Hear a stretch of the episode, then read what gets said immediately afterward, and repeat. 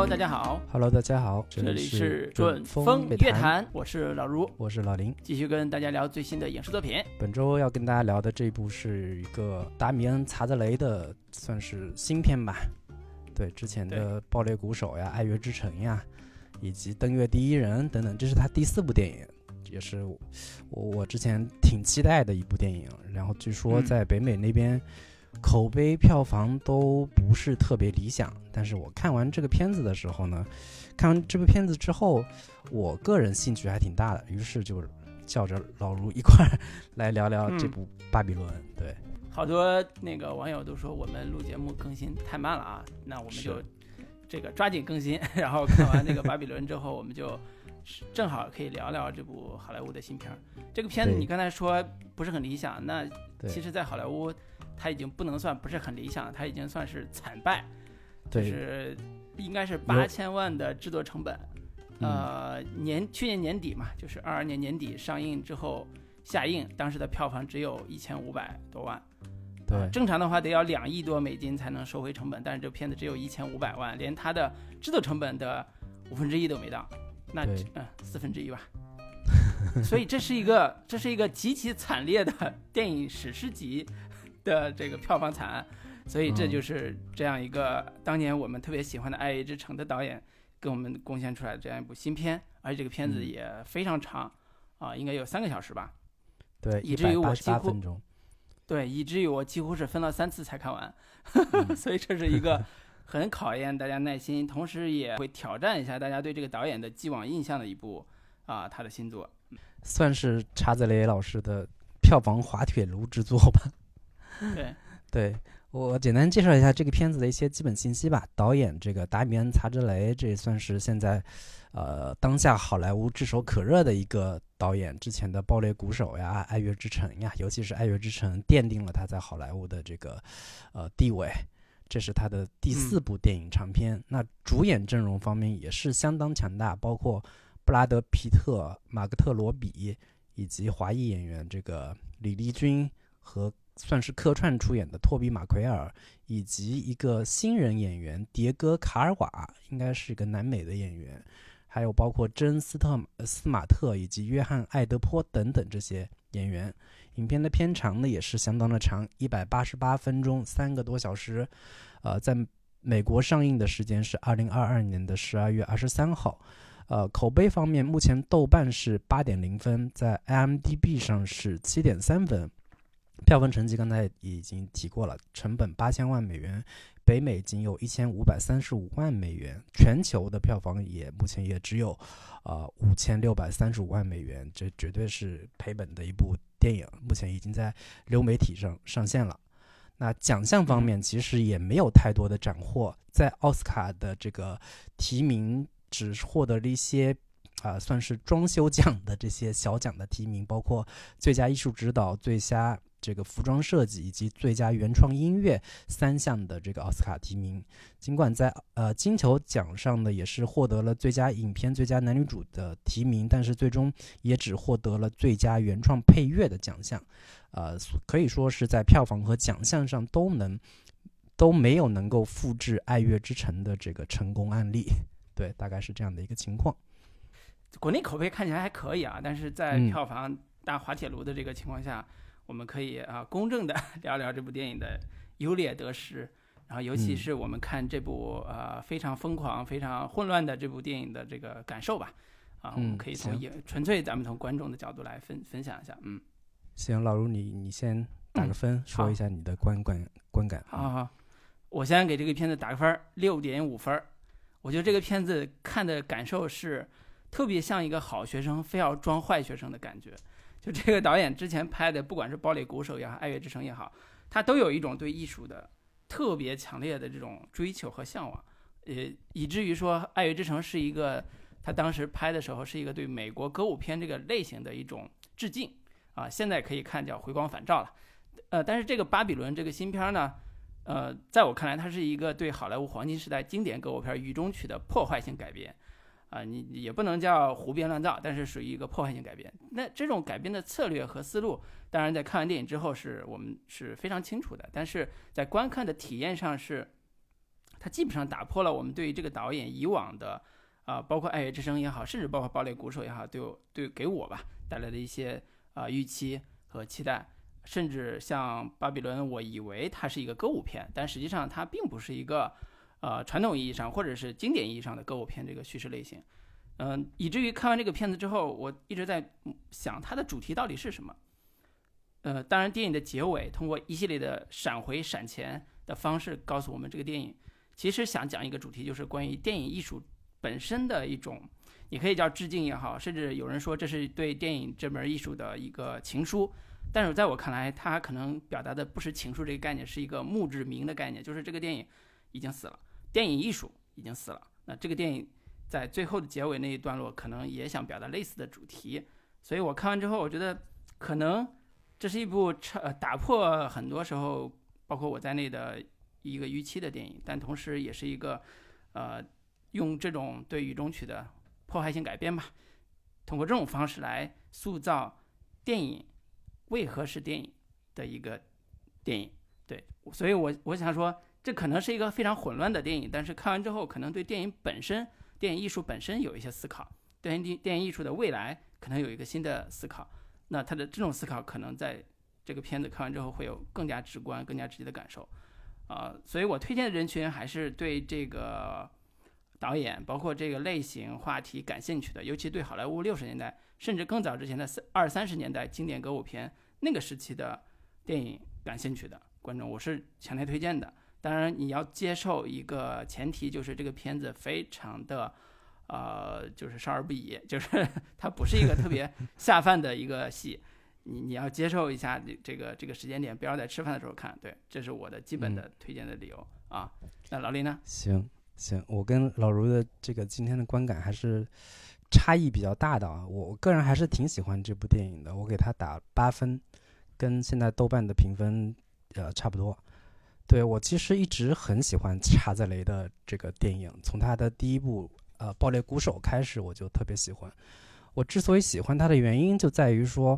我喜欢他反复讲述的这个主题，这个主题非常吸引我。其实查泽雷的所有电影，几乎所有电影都在反复讲一个主题，这个主题用茨威格那句被无数人引用过的话来说，就是所有命运馈赠的礼物早有早已在暗中标好了价格。就是查泽雷的电影基本上都在重复这样的一个故事，这种故事就是有种，啊，我我被艺术虐待，但是又有强烈的被艺术享受艺术的快感，就是有种 S.M 的感觉。可能所有伟大的艺术、人类的巅峰和成就，你想要达成，都暗含着某种极为残酷甚至反人性的部分。所以查泽雷一再的在讲述这样的一个一个故事，然后。即便如此，登上这样的顶峰顶峰的高峰体验实在是太让人着迷了。你用张爱玲的话来说，就是艺术这件这个华丽的袍子上其实满是跳蚤。但即便如此，查德雷依旧还是在歌歌颂这件华丽的袍子。就是用咱们与梨园行的话来讲，就是您若想人前显贵，必得人后受罪。对，在本质上，我觉得他还是在对于人类的某种。走向巅峰的酒神精神，或者是，呃，尼采的超人哲学式的那种自我突破，在欲望驱使之下，不甘于平庸人生的某一种赞美，呃，这样的主题是我向来非常感兴趣的。而查泽雷能把这样的故事，呃，一直以来都讲述的恰到好处，好处，残酷的这个血肉模糊，非常有痛感，但是巅峰体验时那种介于生死边缘的高潮快感，以及。到最后那种繁华落幕时的那种一点点的悲凉、无奈和虚无，我觉得在查德雷的电影里面都表现得淋漓尽致。然后在我看来，《巴布伊伦》这部电影可能是查德雷迄今为止野心最大的一部电影。在以往，不论是呃《爆裂鼓手》也好，还是《爱乐之城》也好，包括《登月第一人》，他都还是关注一个个体的他的一个封神之路，或者一对。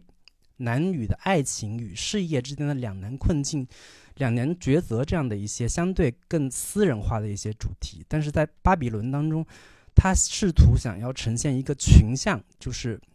以及这个呃群像所代表的那个年代，好莱坞二十三十年代变革时期的整个的行业氛围，以及整个的好莱坞的呃演艺圈、娱乐圈的整个的一个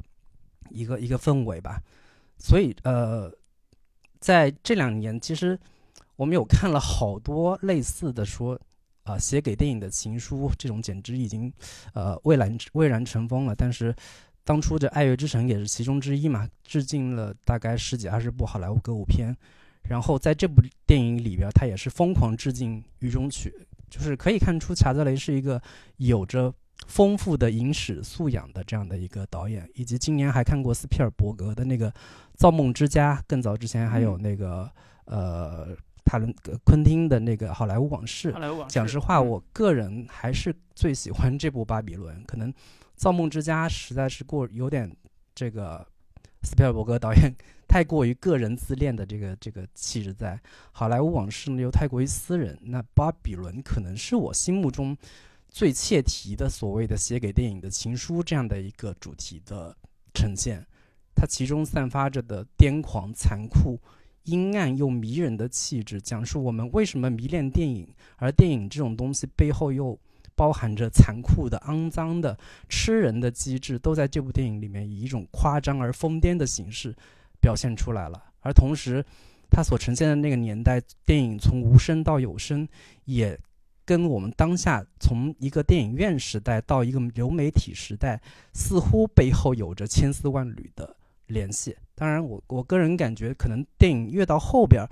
越有一点表达乏力，甚至失控的这样的一个感觉。我觉得可能到布拉布拉德皮特在电影当中自杀，这基本上这部电影就应该结束了。然后结尾又有一大一大段各种影史经典大串烧，还是稍微有点这个表表表白过度、滥情过头的这样的一个感觉。但是影片的前两个小时还是非常迷人的，对，所以我推荐所有影迷。都可以看一看这这部电影，尤其是所有喜欢电影、对电影有感情的人都推荐看一看。对，这是我大概的一个看法。对我，我感觉我把把要说的基本都说完了。对对对对对，林老师总结性发言已经把这个电影的这个优点，或者是你喜欢这个电影的所有部分几乎都说完了。啊，那这个总结性的部分可以说完之后，可以再展开讲讲吧？毕竟。电影有三个小时呢，我最近对三个小时的电影其实深恶痛绝，你知道吗？动不动就来三个小时，真是看的人身心俱疲。是，包括我怀疑这部电影对啊、对这部电影之所以票房如此惨淡，我觉得跟它这个时长有很大的关系。就是当下这种这种短视频时代，谁还有耐性在电影在电影院里面看一部三个小时的电影？对几乎所有人都是一个巨大的挑战和煎熬。尽管它已经有大量的刺激性的、非常有噱头感的、激进癫狂、进阶癫狂、进阶过火的内内容呈现，但是对于观众来说，还是一种非常这个巨大的挑战。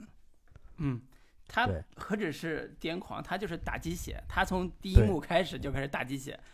一直打到最后一幕。就是他不，他完全不是按照传统的叙事艺术的角度去拍这部电影，他其实是以画面节奏和音乐节奏，甚至爵士乐的这种这种快节奏的方式来推进电影的叙事。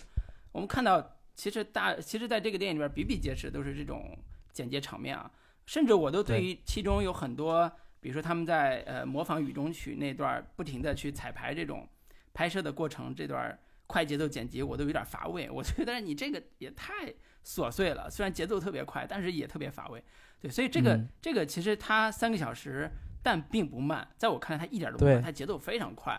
它几乎用的就是爵士，刚才提到的爵士乐的这种切分的快速切分的这种音乐形式的这种剪辑方式来切来剪这部电影，甚至来拍这部电影。只有在情绪酝酿时期的时候，或者叫情绪啊推进到一个渲染到一种情绪的时候，它才会特别慢的用一种。呃，抒情的方式去表达情感，但除此之外，大量的全是快节奏的。对，这这个，所以用“癫狂”这个词儿来形容这个片子整个的片子气质，我觉得是一点不为过。它整个从叙事内容到叙事节奏，都是包括音乐风格，其实大量的都是癫癫狂型的。嗯，对，所所以所以，我其实有点好奇，就是他是是不是有点走火入魔了？就是就是你你你你可以看到这片子在一开始。有一个呃，围绕着那场聚会展开的嗯一系列的动作戏和铺垫戏，包括那个那个那个大象那个使用方式，就他一嗯上来就警告观众说，这部片子是你看过的不同以往的片子，你你上来就通过大象来表达一种情绪，就是这头大象在排大便，然后对画面是极其的直接且有冲击力的。随后到了那个聚会的豪宅聚会的那个舞会上，画面又是极其香艳、极其裸露、极其刺激的。那所有这些、这些开场的十分钟之内给告诉给观众的，就是很直接，就是这部片子是一个挑战你视觉、听觉和甚至感官刺激极限的一部电影。果不其然，嗯整个片子就是这样，在三个小时之内，他不停的用这种方式来挑战你、刺激你的感官。嗯所以我觉得嗯这个、这个有一点是像你类比的这种，就是在短视频时代，电影还有什么能够刺激观众的方式？哦，是不是是只有这种才能刺激到你？甚至我我正好是因为看这个片子嘛，和《好莱坞往事》一起前后看的。看完这个片子之后，我再看《好莱坞往事》，我都觉得《好莱坞往事》好慢呀，好慢啊，就是 就是也是三个小时，但是好慢好慢。但是是《好莱坞往事》我看到最后，那个情节就是那个谋杀的情节发生的时候，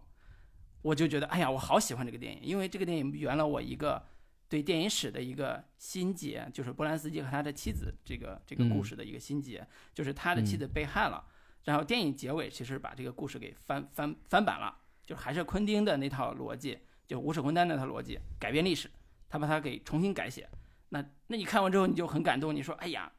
人生可以重来，历史也可能被改写，好莱坞的往事也可能会被改写。如果如果按照观众的朴素的情感需求的美好的情感诉求的话，嗯可能也可以被改写。对他，他有一点，对他有一点这种最后让观让我吧，让我觉得哎呀有点心满意足的这个戏。呃，然后里嗯边《好莱坞往事》里边的女主角和这部片子女主角是同一个人嘛，所以我看的时候我经常会混，因为俩人都是跟电影业相关，我会混。而且也有布拉德皮特，对，也有布拉德皮特，所以我看完之后我嗯都经常会恍惚，我说，哎，这俩这俩角色真的太像了，然后这嗯两对儿啊，就就就很像。那我们我们还是回到这个这个巴比伦啊，我可以嗯。再举另外一个片子，就是《咖啡公社》，也是我们嗯。聊过的，二零一六年的伍迪·艾伦那部片子他写的嗯。也是小角色，一个小人物从纽约来到洛杉矶闯荡好莱坞，但是那个片子其实是一个。呃，你可以叫小爱情片的这个逻辑，然后他们最多在这个好莱坞的这个比弗利山，就是看看明星豪宅，然后跟明星接触一下，说哇，原来明嗯星是这个样子的，就满足了一下最普通的那种追星的这个诉求，然后就、嗯就就是以一个爱情小甜点的光小甜点的方式就把它收尾了。对，所以嗯这个、这个可能在就像你刚才讲的这个时代的洪流面前，是小爱小情小爱为主线，还是以大时代风起云涌的这个时代背景下，三个就是巴比伦这个电影里边三四个角色，以他们的人生为主线，或者以他们的起伏跌宕起伏的人生为主线，那就是不同的叙事策略。很明显，嗯巴比伦就选择了一个叫大时代面前的几个小人物最终的命运的，呃，你可以叫馈赠也好，安排也好，他们的不同的人生困境。那，所以也不全是小人物吧。布拉德皮特演的那个也是一个大明星，对对对，他他是一个，在我看来叫老派流量明星的没落，就是当年就是无声电影时期的流量明星，然后进入到有声电影时候就没落了。所以这嗯个是我可以就刚才通过几部电影的参照吧，来为巴比伦做一个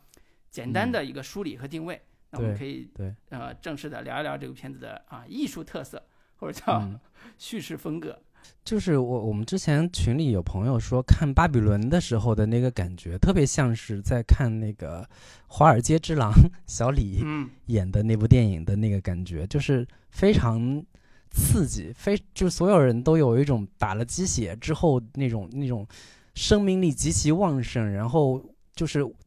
被欲望所驱动之下对野心蓬勃、野心勃勃，然后眼睛充着血，想要获得成功，想要获得名利，在名利场上这种摸爬摸爬滚打的那那种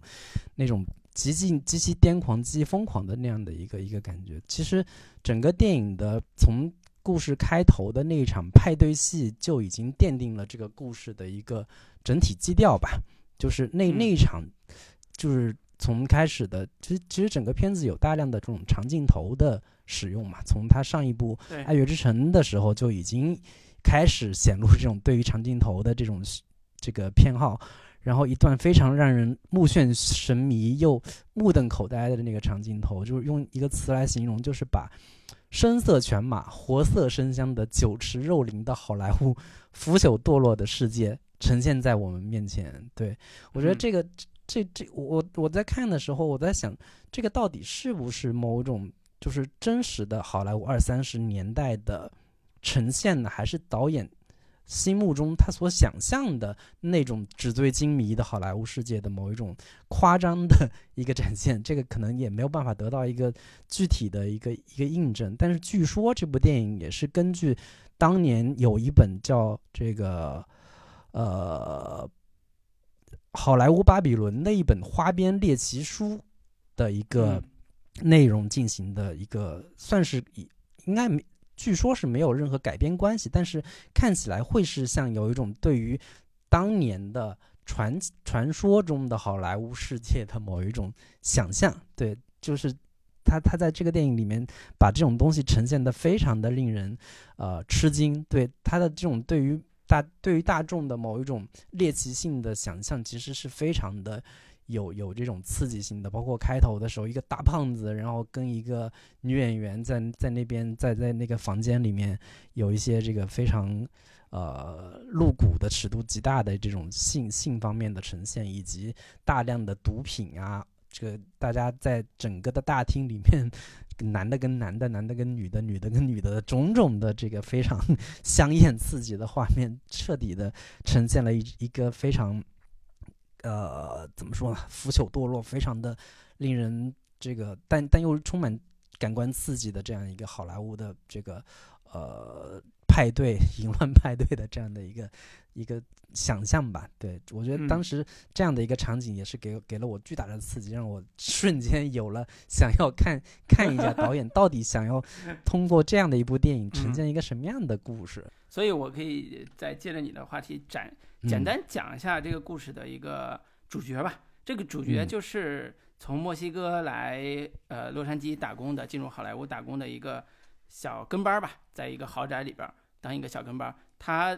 第一天为了这个派对，就去运送一个大象来到这个派对这个这个城堡里边，或者是这个山庄里边。然后他也是这个派对的服务生这种级别的这个这个小角色，简单说。但是他有个伟大的梦想，就是他想在好莱坞。立足，不管是去当好莱坞明星的跟班也好，还是去好莱坞打杂也好，他的梦想就是去好莱坞。但是这个梦想，他只告诉了一一个人，那个人就是女主角。这个女主角就是小丑女演的这个女主，她也是一个游游移，因为她自己长得很漂亮，游移在各种富豪或者是有钱人身边，企图来得到关注，企图来进入演演演艺圈吧。这样一个这样一个呃年轻的女孩，漂亮的年轻的女孩。所以的舞会也是他进入这个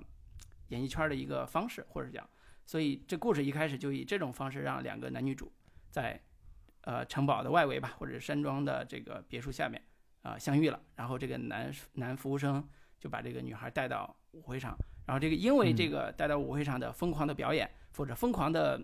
这个性感又疯狂的这个舞蹈被好莱坞制片人发现了，就成为了一个小角色，进入到整个好莱坞工业体系。然后这个男主呢，也因为他呃后来阴差阳错吧，就是跟布拉德皮特，呃产生了关系。然后他把布拉德皮特喝醉酒之后的布拉德皮特送到了家，然后又成为他的跟班，进入到好莱坞工业体系。所以，呃直直直接来说，这两个这个片子的主角是两个非常身份低微的年轻人，他们一开始就。一边吸着大麻，呃，不是一边吸着海洛因，就是一边憧憬着说：“我最大的梦想就是要进那个好莱坞，我就要拍片子，或者我就要去当明星。”那这种故事的一开始的基调就建立在这样一个疯狂的、呃迷乱的这个派对上。那这这个派对其实反衬出来一个对梦想的反讽，在我看的时候，就是好莱坞是这个样子，或者是他们的这个大派对的这些制片人也好，或者是这些。参与到这个好莱坞工业的这些某些人也好，这些人看起来不仅是人性的扭曲，还有道德的道德的沦丧，但嗯是同时又有两个年轻人一直像挤破头一样去想进入到这个体系里边，希望跟他们产生关系，希望能够呃以此来实现自己的梦想。那嗯这样的一个反差或者是反讽，在故事的一开始基调建立建立起来之后，其实就预示着这俩人的命运可能并不会太好。就是在我们嗯看的呃文学作品或者大量作品的这个映射之下啊，但是刚才我们也提到了，这个片子跟《雨中曲》其实是非常像的，呃，不单是时代背景像，都是二七年那个第一部有声电影《爵士歌王》出现的那个时刻，然后无声嗯电影被有声电影挑战，有声电影那些啊、大明星啊、可能都遭遇到一些事业的危机，然后小角色可能有更多的机会。那这个嗯时代和《雨中曲》的时代是一模一样的，都是在同一个时期。呃，但是他们的起点，如如果对比的话，会会发现是非常非常不一样的。这个当然也涉及到歌舞片这个类型，它作为一个非常成熟的类型片或者叫类型叙事，在二三十年代开始，在好莱坞黄金时代吧，开始成为一个造梦的啊、乌托邦气质的这样一个类型的时刻，呃，形成的这一套呃范式。然后在现在，嗯巴比伦》这部电影里边儿，其实一开始我以为是歌舞片，但实际上很快发现它不是。但是，呃，为什么它跟《雨中曲》非常像？就是因为它俩的主角儿也很像。那《雨中曲》里边的女主角也是一个一心想进入到好莱坞工业体系，甚至说几乎所有的歌舞片，几乎所有的啊歌舞片，呃，我看到的吧，我看到大多数歌舞片，它的主角就是想进入到好莱坞或者想进入到一个娱乐行业的年轻人。所以呢，嗯我看到好多那个呃类型电影的叙事里边，就是那个论文里边都会把好莱坞歌舞片的叙事，呃，说成后台罗曼史的故事。所谓后台罗曼史，就是故事主要发生在后台，不管是影剧院的后台，还是电影院的后台，还是拍摄现场的，就是制片厂的后台。所谓后台就是幕后，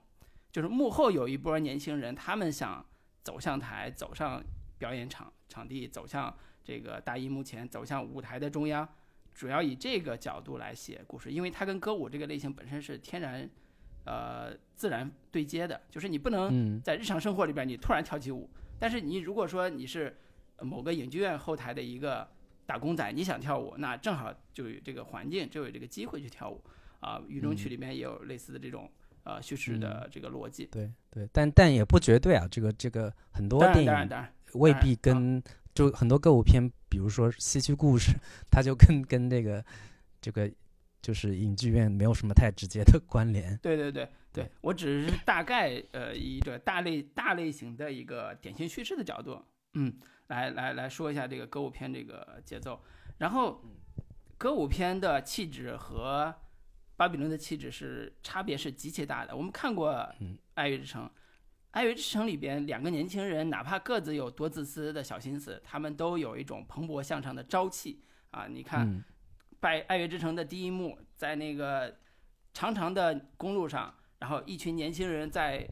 公在那个汽车的顶上载歌载舞，然后虽然堵着车，但是他们心情依然非常好啊，依然憧憬着未来，依然为梦想而打拼啊，对吧？所以你知道那个蒸蒸日上的那个气质，其实是歌舞片最最典型的一个情愫或者叫情感，它就是用歌舞这种方式表达一种更加强烈的。呃热烈的激情和对梦想的渴望，甚至说，嗯，整个歌舞片在大叙事里边就是一个乌托邦气质的，带着梦幻感气质的一个一个类型，这是最典型的特色。对。对，很多这个影史分析就是歌舞片当年二三十十年代那么流行，很重要的一个原因就是当时的那种经济大萧条的时代背景之下，大家需要用这种歌舞片的形式来给大家制造美好的幻觉，就是逃离现实的某一种不堪悲惨的境遇，到电影院里面去做一场梦，让演员的那些欢乐的。美好的这种情绪能够感染到观众，同时就是，呃，逃避逃避掉现实的种种的苦难，去获得抚慰的这样的一个一个功能吧。对，所以如果对比而言的话，和那个《雨中曲》所写的是好莱坞歌舞片的黄金年代，因为《雨中曲》是一九五一年拍的，距离他当时描述的那个一九二七年那个年代已经也已经过了将近二十多年了。嗯然后那个巴比伦，在我看来是好莱坞黄金时代的 A 面，写嗯了一个疯狂年代 B 面，就是疯狂年代，就刚才说人性扭曲、道德沦丧的好莱坞，然后两个年轻人开始从底层打拼。那这个嗯。就是直接，为啥我觉得刚才用了一个词儿叫对于雨中曲的颠覆性改变，或者是破坏性改变，就是表面上它是一个雨中曲的故事，但是它是完全的，呃，换了一个新的呃底层嗯。逻辑，换了一个新的时代背景，换了一个嗯。更加，嗯、我不能叫可信吧，至少像你刚才讲的，它是不是真实可信的，像那场派对一样真实可信的出现的面前，可能大家也无从考证，或者说你不能特别确切，但是嗯。他似乎想用一种更真实的那种疯狂年代的这个特点来向我们展示，在当年二十年代末的好莱坞其实是肮脏嗯。与既肮脏与梦想并存的这样一个环境。对。对。对，我觉得在某种意义上，巴比伦肯定是更为真实的，对于好莱坞就是所谓的娱乐圈名利场的一个真实展现吧。至少你对比《雨中曲》这种带有乌托邦气质或者童话色彩，为观众造梦的这样的一部电影的话，它肯定是更具更具有呃真实性或者现实感的这个嗯，部分的。对是是。然后呃，我其实对于这部电影的，呃，对于好莱坞早期电影的片场的展现，我是非常感兴趣的。其实最开始它嗯呈现的那种片场这个氛围里面充满了各种趣味，一切都显嗯得那么的原始、粗糙、疯狂和混乱。其实紧接着就是。前面是一场派对戏嘛，紧接着到了片场的那一段戏，跟他的气质是这个异曲同工的，就是我们以往看所有所有的所谓的写给电影的情书，都是在讲电影是如何的美好，如何给大家制造啊、美好的回忆。但是这部电影它是赤裸裸、血淋淋的展现电影是如何的残酷、肮脏、血腥、这个无情、冷漠等等的这样的一些非常呃黑暗的某种气质。就是甚至我我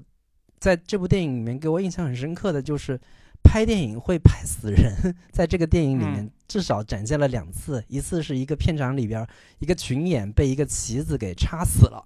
然后大家就围着说呀好可怜呀什么，反正非常云淡风风轻，一笔带过，就感觉这事儿就很平常，没什么大不了的。为电影而死，那也算也算是你死得其所这样的一个感觉。然后另一个是刚刚开始拍有声片的时候，其中的一个算是工作人员吧，在在摄影师，录音的那个机器里活活被热死了，活活被闷死了。就大家也没觉得这事儿有多多多了不起，就是对，其实在这部电影里面呈现了大量类似于这样的，就是呃，这个好莱坞的造梦机器，它背后它表面上所呈现出的种种的美好的，让大家充满向往的，作为当时最有影响力的娱乐产品。的那那种光鲜、浮华、亮丽的一面，但是它的背后又是极其的残酷、极其的残忍。就是这个东西像是一个，呃，对于所有人而言都是冷酷无情的、用完即弃的，但是大家都又挤破头抢着想要去接近他，想要去融入他，成为他的一部分，也都与有荣焉的那种感觉。就是这这这部电影给我的感觉，就像是每个人都渴望跟伟大有关，渴望接近嗯。伟大，让自己也成为一部分，也可成为某种不朽的存在的一一部分。但是整部电影都在告诉我们，这样的一个幻觉，最到最后是会破灭的。包括布拉德皮特所饰演的这个呃名噪一时的大明星，但是当一旦时代开始变化，新的技术产生，你跟不上，你立马就被淘汰了。然后那个女主角到最后死的时候，也只是在报纸上的一一个小小的方块里面提到的一一一句讣告而已。然后甚至嗯包括这个男主到最后也是心灰意冷，离开之后也选择可能跟电影没有关系的这样的一个其他的职业，种种的这些都是在展现电影这个是一个非常冷酷无情的，你一旦跟不上时代的这个列车，你立马就被甩下。江山代有才人出，新的人、新的明星、新的这个技术会更新换代，然后所有人都没有办法真的永远不朽。对，在这部电影里面，至少有三个场景，就是就是在我看来，这部电影是刚刚我们提到的开场的各种的淫乱、非常道德沦丧的种种东西，是他黑暗残酷的那一面，但是同时他又有有一种两相对比的那个感觉，就是呃，这些人真的发自内心的热爱电影，渴望成为他的那部分更单纯的、更纯真的。理想性的、梦想性的东西，又又又是极为真切的、极为纯真的。我觉得这两个东西是在这部电影它同时存存在、同时呈现的一个一体两面的东西。它它有多残酷、黑暗，那种梦想、想要、渴望接近这种呃艺术的一个不朽的那部分的东西，又同时也会非常的动人。我觉得这个是这个电影非常有那种冰火两重天的那样的一个感觉吧。对，嗯，其实我我觉得你刚才描述这一段的解读是非常棒的，就是对于普通小人物死掉的那个群演，然后里边摄影师是被闷死在那个房间里边，因为那个房间是摄影摄影机所在地方，那个时候的摄影机是非常吵的，但是为了录音方便，他必须得把这个摄影机用一个铁盒子一样的。东西把它给罩住，所以摄影师在里边。结果因为老是 NG 嘛，老是要要重重新再拍，所以那摄影师一直在里边，就结果就闷死了。就是很多这种桥段，其实代表着刚才说有些追求不朽的道路上总有尸骨铺就，那些尸骨就是所谓的代价，就是 所谓的小人物。哪怕你是摄影师又怎么样，你依然是那里边的一个小角色。呃，这个是一个非常显而易见的、非常有有反反讽意味的一个一个点。但是我在看的时候，我不觉得这俩主角对于这个梦想有多么的执念，或者对电影艺术本身有多么的多大的追求。我觉得他俩其实其实有更多的是带着对这种浮生浮生梦的这种或者叫浮华梦的这种追求。嗯，就是他的野心大于他对艺术的追求，反而在另外一个角色身上，就是我特别喜欢的那个。呃，就是有色人种黑人爵士乐手的那个那条线上，那他也算一个算是辅线角色之一，但是写的非常，我就写的非常有意思。就那个爵士乐手在故在刚才说的那个派对的一开始也出场了，然后长镜头给到他华彩的部分也是他吹的最激昂、最壮烈的那个小号的那个部分，然后他身上发生了一个匪夷所思的一个巨变，就是因为他吹号吹的特别好，后来呢他就来到了这个片场为。这些呃现场的这个表演演奏，那他也慢慢的跟着呃男主的发达，他也飞黄腾达，也开起了小小轿车，做起了洋房，呃，开起了那个小轿车，住起了洋房。然后里边有一幕是他的人生里边最最考验的一幕，就是他是一个黑色的有色呃黑人有色人种，但是这个片子本来是为他量身定做的，以他呃作为爵士乐手为主为主角的这样一个故事。但是制片人接到了老板的命令，说他必须再涂黑一点。看到这儿，我觉得特别有意思。我觉得这个电影真的是在这个点上，我太太喜欢了。就因为我们知道，好莱坞在呃有色人种演电影这个事情上，其实一直是有种族歧视的，以至于前些年不停的会有那个国外的新闻出来说，有哪个教授在放好莱坞某部电影的时候被呃学生指出他有歧视。为什么呢？因为那个呃。二三十年代的时候，流行一种特点，就是黑人演员在荧幕上必须得抹上白粉，抹上白色的粉粉末或者叫呃白粉，然后让自己的脸变白。虽然他的枝干躯干还是黑的，但是他得这样才能演演戏，而且这是一种丑化呃黑人演员的这种这种方式。但是那时候为了娱乐效果，他就他就这么拍，而且大家都喜欢看。但是你放在现在这个。尤其是近十几年来的这样一个舆论环境或者社会环境里边，这是严重的政治不正确，这是严重的歧视。所以，在这个电影呃出现的那那一段里边，他其实并不是让他涂白，而是说你不够黑，你跟周围的这几个黑人呃乐手，不管是呃吉他手或者谁，你显得有点中中间。你必须得涂得更黑一点，才能卖南方的影院的票。对，南方影院那不就是当年，呃，那个蓄嗯叫什么那个黑人解放之前的，对，那个蓄奴州那那些地方嘛。当时种族隔离政策在没有正式解除之前，那些我们看过那个呃叫什么绿，呃那个电影叫绿皮书，绿皮书，对，讲的就是那段故事。所以这哥们儿黑人小哥必须得涂得更黑才能继续演。他涂不涂？他能不能下了决心去干这个事儿？但是他最后还是妥协了。妥协之后，当然也跟这个制片人分道，跟这个导演分道扬镳了。他这个黑人小哥在一开始就表现出来对艺术的强烈的追求，他甚至会抱怨跟他一起合奏的同伙说：“你的节奏点不对，你应该跟上我的节奏。”诸如此类的。我觉得这是这个人物身上非常有光彩的、非常有理想主义的那一面。但是我在男女主身上，我其实没有看到 类似的这个、这个感觉。所以我我我是有一点，我觉得他俩身上代表着更多的是野心，甚至说是男主对于女主的爱情的某一种野心。你可以叫单相思，可以叫野心，可以叫欲望，都可以。嗯，呃，当然这也是我们可以随后聊的，就是这个电影在爱情这个主题上，其实也跟传统的，包括像《爱乐之城》，包括像传统的好莱坞的某些呃以歌舞片为叙事节奏的经典的这个爱情模式，其实也是也是不太一样的。所以我觉得这个呃，就补充一下吧。其实这在这部电影里面，至少有三次，他对于所谓的就是为什么电影。像一个婊子一样对我们冷漠无情，但是我们就是那么的热爱他，那么喜欢他的一个一个表白吧，或者直接的一个发生。其中第一场就是发生在 男女主在那个派对，他俩在地下室的时候的一段对话。他说：“这个当你坐在影院里，你不必继续过这个糟糕透顶的生活，你可以想去哪儿就去哪儿，体验不同的人生。人们在电影中起舞，也在电影中死亡。”就是这个是对于，呃，包括男女主俩人吧，他们为什么喜想要进入好莱坞这个，呃，浮华的名利圈的一个很直观的一个理由，就是他们其实并没有说，呃，我想要过上什么什么什么样的生活，他其实更多的还是想要去通过电影这样这样的一门艺术去，呃，体验各各种。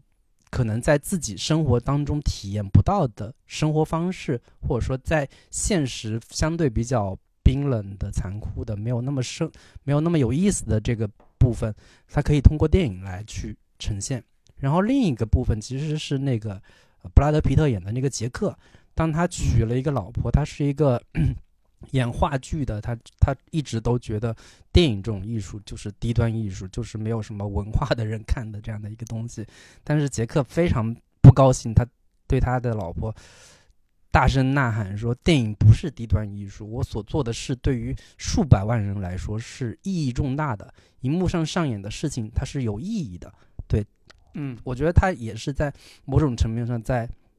呐喊。就是电影，至少曾经作为最主流的艺术，它给大众所获得、所带来的某一种抚慰性的意义吧。然后另一场戏，其实就是那个布拉德皮特跟那个影评人之间的那一场对话。对我觉得那一场那场对话也是非常有意思。其实对于我们 影评人是一个非常呃高的赞誉吧。就是布拉德皮特说：“你就是一个一个蟑螂，你在这个房间里面，就是电影这样的一个王国，这样的一个大大。”就是大厦里边，你只不过是生活在缝隙里的蟑螂而已。然后那个那个影评人说：“但是当房子倒塌的时候，蟑螂是活到最后的。”然后之后说了一一长段非常残酷的话，说一场地震可以让一座城镇从地图上消失，但一百年后，当有人在影片中放映你的镜头时，你又会活过来。在未来五十年出生的孩子会偶然发现你在荧幕上闪烁，然后感觉自己和你。如朋友般似曾相识，就是尽管他在前面各种扑灭他的对于未来呃明星之路、未来演艺之路的这个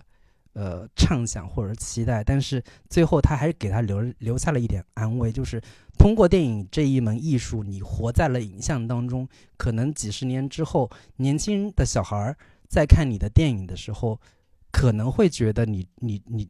你的某种情感跟他是可以连通的，在这个时候你就又复活了，你就又活过来了。这个可能跟所有的艺术可能都是相通的，包括这个安德烈巴赞所谓的这个电影是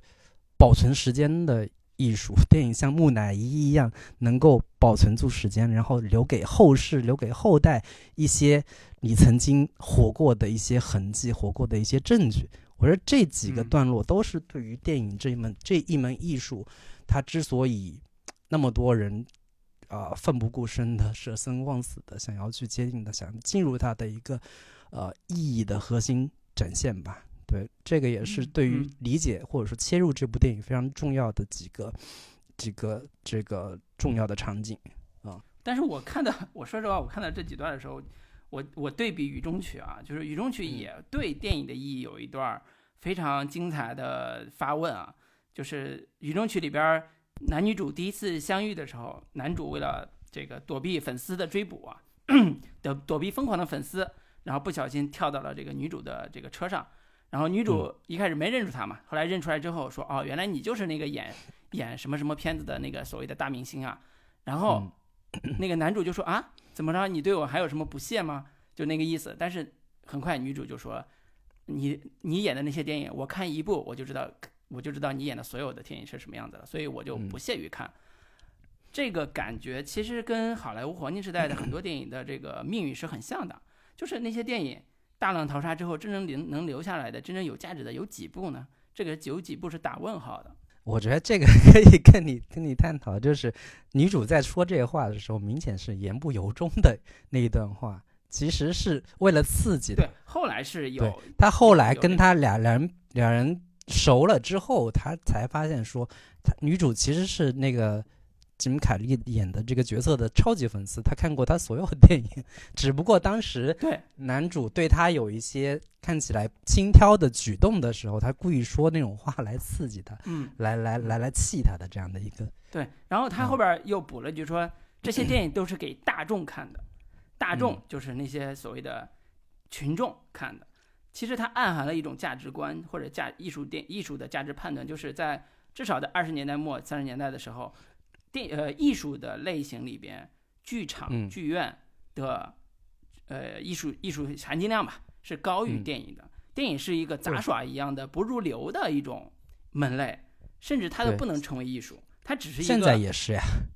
呃我就说嘛，就是说，其实我们得适当的去看一下巴比伦这个语境的那个细微的区别，嗯。就是为什么呃皮特演的这个杰克他被妻子羞辱，当然妻子也嗯。不是故意羞辱他，妻子只是说，嗯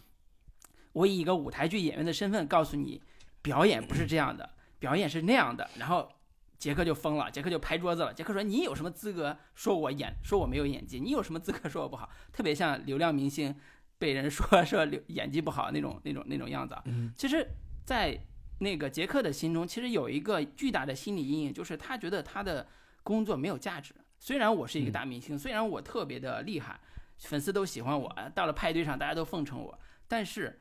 夜深人静的时候，其实我是孤独的。然后在有声电影来的到来的那一刻，其实我是有巨大的恐惧感的，我迈不出这一步。而且我也发现，我成了被嘲笑的对象，就是那个他在表演的时候用默片时代的“我爱你，我爱你，我爱你”这种方式，《雨中曲》里边是这一段，然后电影里边对是另外一个类似的桥段，来展示了在时代的洪洪流面前，进入到有声电影时期，这些当年的大明星要遭遇一个更大的挑战，他该怎么办？然后这时候其实就回到一个最本真的一个话题上了，就是电影在那个时代算不算艺术？电影在那个时代算不算一个有价值的东西，或者叫有价值的作品也好，或者是一个门类也好？其实这个嗯在我看来，在巴比伦里边儿，在那段儿其实是有打问号的，直到影评人那个女女演员那个女影评人 跟杰克说的那番话，把这个解答案给解释了，说是有价值的。那个价值就是我们都死了，我哪怕是蟑螂我们都死了，但是你，杰克，你作为一个演员，你你的形象留在胶片上，那个胶片可以传千秋万代，可以嗯永远留留存在这个世界上，它是不朽的。就像你之前说的那个不朽情节那个逻辑一样，它是不朽的。嗯所以电影打打引号的电影是不朽的。那这个不朽本身就是一种啊、审美价值。我们我们那个早年学电影理论的时候，经常会提到一个所谓木乃伊情节，就是它是不朽的，它是可以被封存起来，呃，传万世的，所以嗯它的价值在某一种程度上是可以被固定的，不管是历史价值还是美学价值是可以固定的。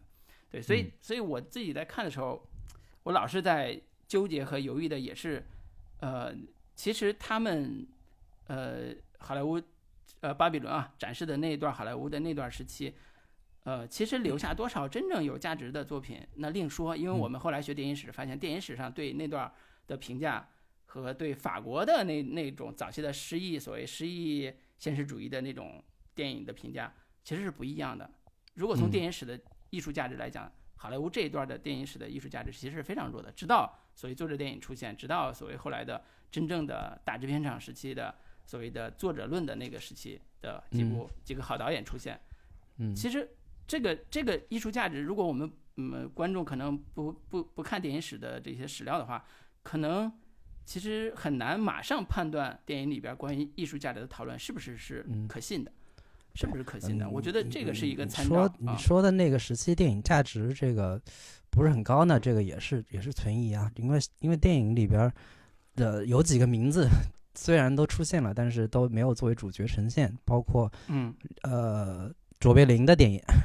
也是嗯。他也是经历了从无声到有声的这样的一个巨大的冲击，还有包括巴斯特基顿的等等的这样的一些影片。其实这些影片早，其实好莱坞二三十年代也算是一个电影的黄金时期啊，在电影嗯。史上的评价也是非常高的。嗯，然后就是这些东西你，你你你后来我们看，包括成龙的电影啊，很多的那那些那些那些，就是就是从电影史的角度来说，在电影还没有进入有声时期，甚至很多呃电影史学家都会认为无声电影的艺术价值是会是会更高的，因为它是更纯粹的用动作、用影像来呈现，而不是靠因为有声有了有电影有了声音之后，伟大的哑巴开始说话了之后，嗯嗯。大量的台词其实是无意义的，甚至对于导演的调度、对于画面的设计而言，有了更多偷懒的方式，因此写剧本就成了编台词的这样的一个过程，反倒使得他的这个影像的艺术性会大大的降低。这个也是一个很、很、很主流的一个观点吧？对，这个也是对你刚才所说的一个补充。对，对我举个例子啊，就是我上大学的时候，我看过一部无声电影，嗯、表面说是无声电影，但实际上人家是配乐的。我嗯最受震撼的是一部，呃，叫《圣女贞德蒙难记》，简称叫《圣女贞德》，是一九二八年，一九二八年德莱叶导演的那部电影，就是一嗯部法语电影，虽然没有法语这个声音，但是一个法法语电影。就是我在看那部电影的时候，我才真正感受到无声电影的魅力到底在哪儿。它就是用嗯特别简单的视觉的影像，啊、因为它没有对白嘛，但是它通过字幕卡和拍摄审判现场的那个呃女性女英雄贞德的一些对、对话吧，嗯然然然后展示一个精神世界，这个精神世界就是，呃，被奉为异端的，要马上被烧死之前，圣女贞德是如何对他的指控进行驳斥的，以及他的嗯情绪是如何变化的。那个情绪通过的特他脸脸上的面部情，对表情，嗯对，大量的脸上的表情、面部的表情来展示这这一系列的剧烈的内心世界和和和和精神的这种痛苦。我看了嗯之后，我其实是非常惊惊讶的。我觉得这种视觉上的冲击力，甚至远远高于我看到的很多的后来的很多电影。呃，当然这个嗯电影也是、我看说是被世评为世界十大最佳影片之一。对对，但是但是这个就就不说了，它肯定是影史上非常非常经典的一个无声电影。对，而且它有非常强的叙事功能，它不是那种嗯呃叙事性比较弱的。所以我，我我我我在我为什么要提这个话题，就是因为这个电影《巴比伦》这个电影，最后他一直想探讨就是电影的艺术、电影的未来、电影的本体、电影的价值到底是什么，所以他才嗯会有最后。在疯狂的呃那个 L A 的那个地下城疯狂的追逐和枪战之后，进入到一个呃新的语境，就是他们呃多年之后的男主角回到了 L A，回到了洛杉矶，回到了那个好莱坞嗯影视城，然后开始哎在那个其实我我有一个点，就是在我们进入最后的那一段探讨之前，我我想跟你探讨一个点，就是托比马奎尔在电影里面是饰演了一个有点客串性质的、有点疯癫的、有点阴森可怕的这样的一个角色。嗯然后他带着男主进入到了所谓的洛杉矶的，ASO 洛杉洛杉矶的这个地下世界的时候，你觉得他带他进入这个地下世界的用意到底是什么？为什么电影会有这么一段奇怪的情节？就是在在这一段里边，它有一点 cut 电影的那种感觉，甚至让人看想起看看一些像比如说。大开眼界呀，或者是大卫林奇的那有一些电影的那那那那种那种质感，这到底是有什么样的表达跟意图在呢？我我看的时候，我直观呃呃觉得那些地下的那些马戏团一样的造型的这个世界，特别像费里尼的电影。就是我当年看费里尼的时候，我对他里边的很多马戏团的故事，我都很诧异。我说为什么要讲一个马戏团的故事？就是为什么要要要写这种题材？当然，我我因为我的人生经历里边没有什么马戏团的经验啊。因为在电影诞生之前，可能这种剧院或者以及这种马戏团的这种表演，可能是大众最熟悉的，或者说最最最最热门的某一种娱乐形式吧。所以，然后慢慢电影取代了。对，所以就是电影是取代了马戏团的这个位置的一个艺术门类，其实是。它从杂耍艺术，从这种舞台感的杂耍艺术，呃，当然也通过电电子化的这种媒介，啊，视听的这个胶片的这个媒介，完成了这个新的艺术形式的转化。但是它的观赏性的娱乐性一开始就是跟马戏团这个逻辑是非常像的。所以我看到那段的时候，我觉得他就是有一点回到那种 叫娱乐形式本体的这个那个那个存在里边。嗯，当然是一个非常肮脏的、非常。不堪入目的，然后非常血腥的这样一个世界，嗯啊，然后马奎尔当然作为一个里边非常，我觉得非常有喜剧化色彩的一个黑帮老大，就是 也也是像小丑，对，像小丑一样的黑帮老大，也是一个非常癫狂的一个角色。呃，他其实可能也想，就是我觉得导演啊，可能也想有一个思路，就是他想引入一个另一个呃更加黑暗的呃世界的这个模型，就刚才讲。地下马戏团，地下这个这个马戏团这个类型来影射电影到底是什么？我自己的感觉是这样的，嗯，就是对有这种感受，嗯，在在托比马奎尔带这个男主进入那个地下世界的时候，他有一句话说：“现在的好莱坞电影越来越无聊了。”我觉得他带他去这个这个地下城的一个很重要的一个点就在于说，他可能对于就是电影其实是某种意义上的奇观，嗯，但是。可能还有一些人性更黑暗的欲望，嗯，是没有在 在好莱坞电影里看不到的，被满足的，对，所看不到的这这些东西，在那些光鲜亮丽的所谓的梦想的包裹之下，还有一些东西是是在你那些光鲜亮丽的的的影片中无法实现的，因此，更多的这一部分欲望可能有另一个更黑暗的世界。来满足更底层的那些黑暗的这个需求，但是从另一种意义上来说，我我我可能有点过度解读啊，他他会不会有一种对于现在好莱坞日渐政治正确之后的某一种嗯反感和批判？就是现在好莱坞在政治正确的种种的。要求之下，已经确实变得越来越无聊了。以以往非常的有冒犯性的、有视觉就就是感官刺激的那些非常呃实就是满足大众有一些偏阴暗的、偏黑暗的一些呃阴暗心理的这样的一些一些东西，在好好莱坞电影现在也已经越来越难看到了。所以，他通过这样的一个场景，其实是在对于当下好莱坞的某一种呃。隐就是隐隐的批判在里边，我我我觉得可能有有有这部分在。我觉得他拍整部电影就是对好莱坞的批判，他 整个这一部电影三个小时电影就是对好莱坞最大的讽刺和批判。他就想告诉电影观众说：你打消一下你当年对好莱坞那些经典时代或者是黄金时代那些美好的印象吧。我让你展示一个，我给你展示一个我心目中的好莱坞的经典时代那个样子。所以这就是这部电影的一个基本的基调，但是他又得回到一个，呃，更加重要的一个话题。就刚才我我我想说的那个，就是他得回到一个更加重要的话题，就是结尾出现的这个，就是电影到底是什么？电影到底未来会怎么样？所以就像你说的，他的批判最终落在了让我们从电影史的那些。呃呃原型到《阿凡达》，他是怎么经历的？我觉得最经典的一个那个起点就是，呃，我们学电影史都知道，就是拍那个马奔跑的那个定格画面，然后通过那个走马灯的方式循环放，会发现马竟然能够跑起来。不，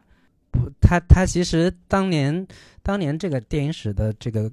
呃很重要的一个一个一个事件吧，其实是有一个富商吧，他想要验证马在奔跑的时候是不是四脚离地的。还是总有一只脚是在地上的，所以通过他想要通过这样的一个方式，就是在地上那个就是像一个绊绊的绳索一样，所以在马跑过的时候把那个绳索呃一踢开，这个快门就。拍下了马的那个当时的这这样的一个状态，所以连起来看，这个也是作为一个很重要的当当年电影电影发明过程当中的一个一个案例吧。然后这个案例非常有意思的是，在去年吧，那个乔丹皮尔还是谁拍了一个电影叫《布》，嗯，然后在这里边呢，有一个角色有个黑人，他们家世代都是养马的。当年这个叫麦布里奇的这个商人做的这个实验就是。在他们就是他们家提供的马，然后做的这个实验，跟电影史连起来了，所以这个也是很有意思的一段电影电影史的一个公案。嗯，对对，那个部电影里边那个男主其实是养马小子来为好莱坞提供马匹的这个身份出现的，他的祖辈就是干这个，对，干了这个事儿，对，嗯，很有意思。对，所以电影史的很多的经典的那个片段，都通过结尾的一系列闪回画面，一直在。一直在闪，从马匹到牛仔拿着枪对着镜头，那一系列的我们看电影史经常要考试的那些素材，都要在上面来一遍。但是出现了一个非常震惊的时刻，就是他突然穿越了时间，他突然穿越了一九二七年、一九三零年这个时间一九三十年代初的这个时间，他突然穿越到一九五零年、一九六零年，到了不管是斯皮尔伯格时代，还是到后来的呃星球大战，还是到阿凡达。他一下穿越到一个电影的未来，在这个电影叙事的，在这个《阿凡达》这个电影的这个历史时间点的后来的非常长的这个时间点上，所以，我我不知道你看的时候你的感受是什么啊？就是我看的时候，我在想说，这个电影要疯了吗？他要疯了吗？这他他想他到底想说什么呢？李老师，其实我我我更好奇的是，你刚才最最开始的时候提到说，你通过看这部电影以及到结尾的时候，你说你得出来的一个结论，说这部电影在讲述电影已死，电影已经没有未来了这样的一个一个一个一个结论，到底是如何得得出来的啊？然后我自己在看到这个部分的时候，我觉得其实是一个。在我看来是让我不是很满意的这样的一个结尾。它其实整个故事讲述的主题非常简单，就是我们为什么爱电影？电影这么这么冷冷漠无情、用完即弃，对我们非常残酷的这样的一个一个这样的一门艺术，为什么我们还热爱它？因为有这样的一些电影史上经典的电影给大家留下的美好回忆，给大家制造的高峰体验，给大家。无聊乏味的人生，留下了一些精彩的回忆和和去体验不同的人生的这样的一个可能性的方式，就是通过这样的一些非常有点呃满出来的溢出来的这样的一个情绪情感来表达这样的一个主题。所以我我在看完的时候就是这样的一个一个观感。只不过我觉得到最后的时候，你的这样的一种表达有点。用力过猛，甚至是有点塞得过满了，甚至过于直白的这样的一个感觉，这就是我我我的一个感受。嗯，我我我也是看的时候，我觉得他想表达的那个主题吧，叫电影依然有未来，电影依然有未来。你看，电影在有声电影开始的时候，他们面临巨大的困难，但是经过了多年的发展，什么三 D 电影啊，什么特效电影啊，什么电影的未来一片光明啊，就有点那种感觉。但是我看到。看到那个那个这个片段的时候，我我直观的感受就是电影要死了，就是结尾啊，就是出现了《阿凡达》这种这种特效形式的时候，为什么呢？其实是一个叫在这条线上的电影已经死了，所以这条线就是，呃，你是以奇观为逻辑的这个电影，最终你要走向最大的奇观，可能是像《阿凡达》这种电影，但是这套。奇观电影，在未来，它不只不会只局限在电影这个银幕上这个逻辑，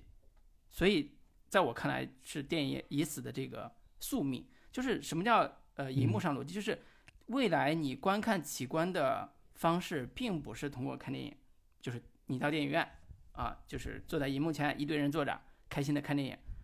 未来有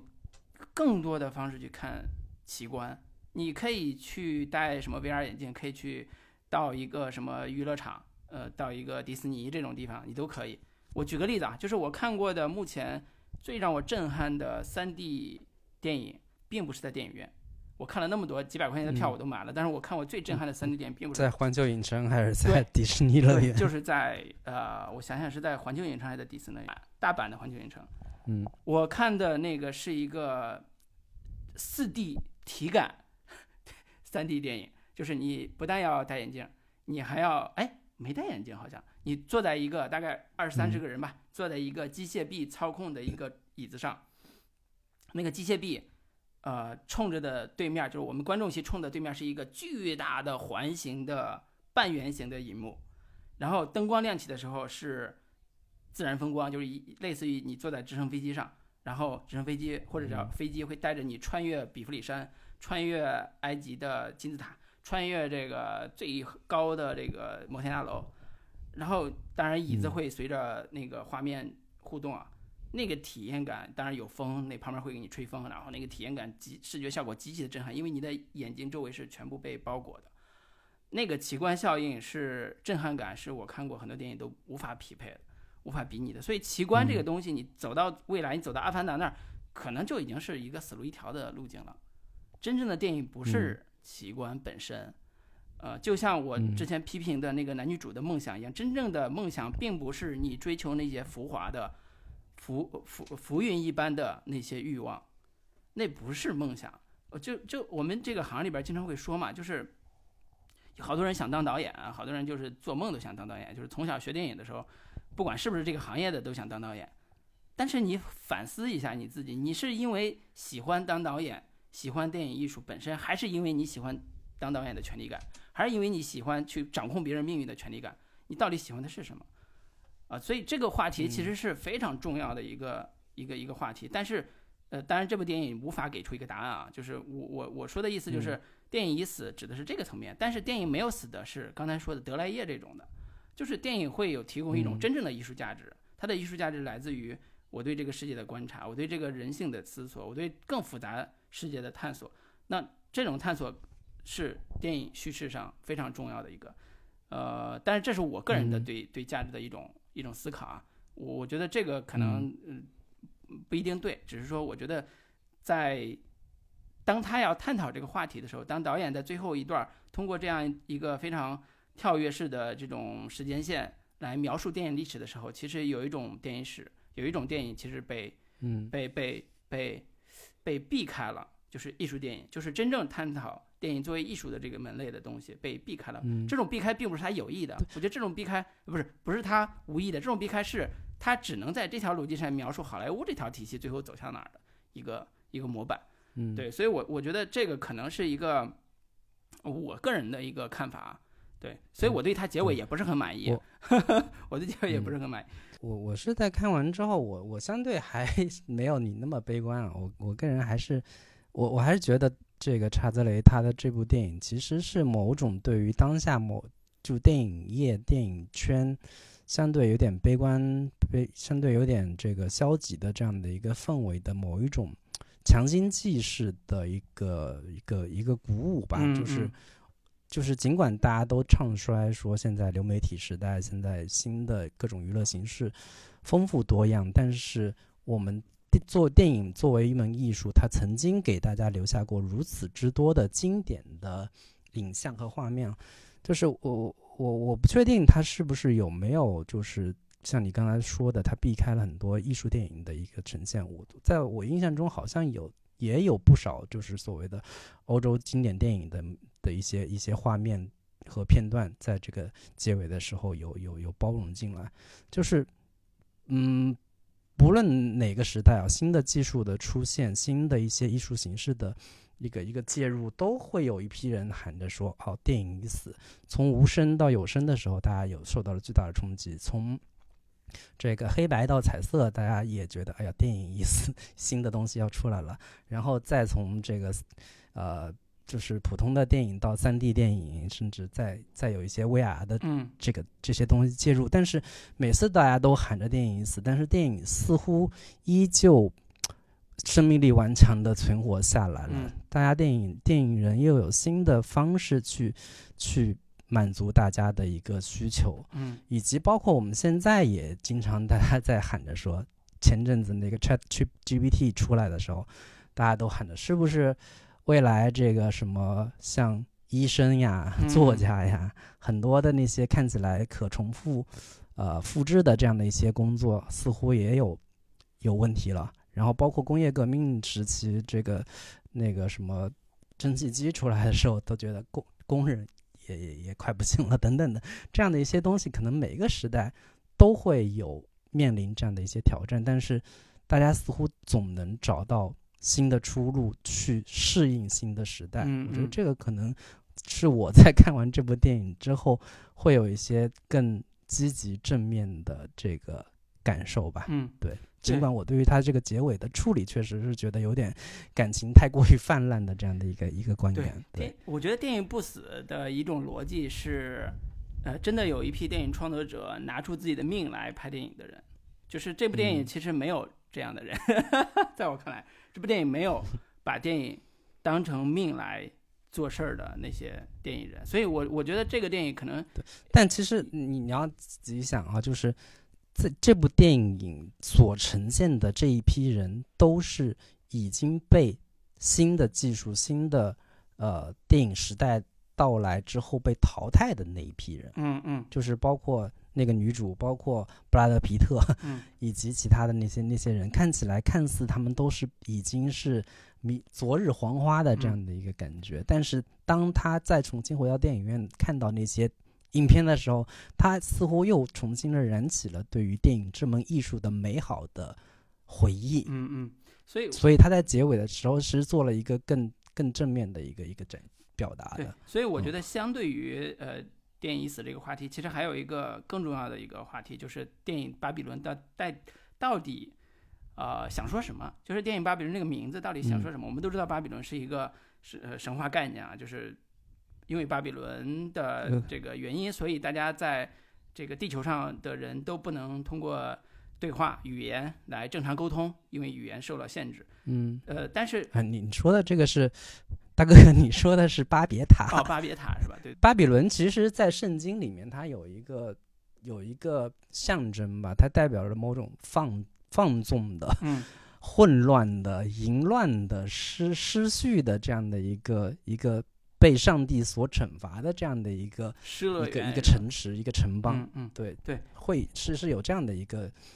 表达在的。嗯因为我在看结尾的有一场戏，有一个镜头的时候，我其实挺有感触的。就是刚才我提到电影已死也好，或者是电影的艺术价值到底是什么的时候，其实这些在有些场景是不重要的。在什么场景？就是在电影院里边，当一个观众去看电影的时候，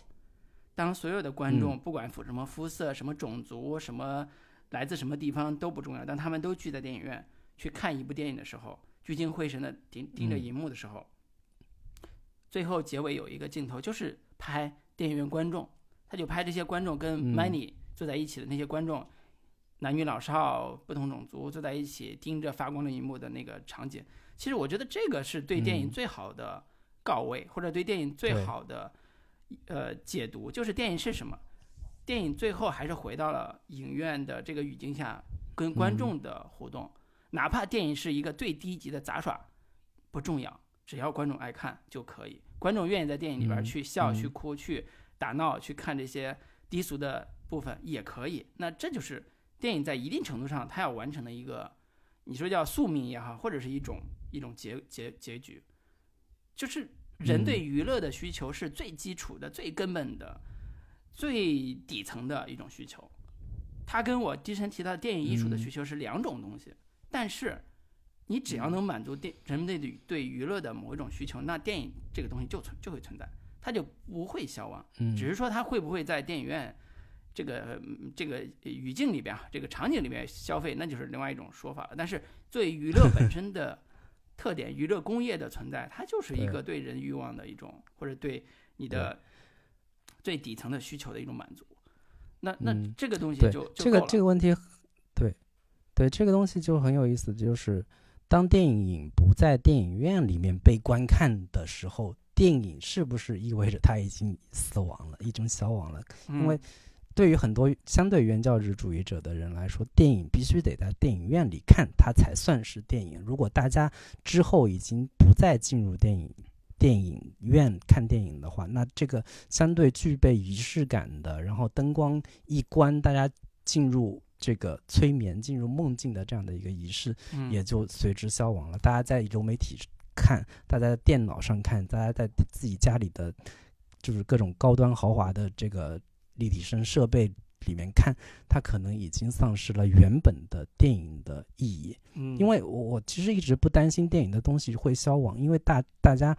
永远会对于故事，对于他人的故事嗯感兴趣，对于远方的故事感兴趣，这个是一个基本的人性吧。但是电影院这样的一个形式，其实是在当下会有一点岌岌可危的危机。可能嗯电影消亡这个话题的核心的点，其实在这里，大家可能对于故事的满足，可以在流媒体流媒体上满足，嗯可以在游戏满足，可以在其他的种种 VS 设备上满足，但是电影院这样的一个形式，可能确实是有一些让人这个担忧的这样的一个隐忧在吧？这个是嗯我最后想说的。啊，对，所以电影并没有真正的死，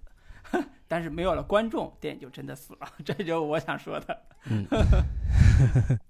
嗯 行，那今天关于这个巴比伦的这个电影，基本要说的就这些。对对对，因为啊还有好多细节没有展开讲，包括那个 Faye，就是那个亚裔的女性，其实也是非常出彩的、非常华彩的一个角色。对但是也限于篇幅吧，我们就对，包括这部电影里面很多就是大家就是相对熟悉美国那个电影史的观众，呃，或者是作者都提出说，每个角色其实都是有原型的。包括布拉德·皮特演的这个杰杰克康纳尔到底是谁？他是约翰·吉尔伯特，以嗯及那个那个安马格特罗比演的那个那个角色，其实也有原型，包括这个亚裔的角色，相对大家会熟悉一点，就是黄柳霜的这样的一个原型等等的。但是我们不了解这些，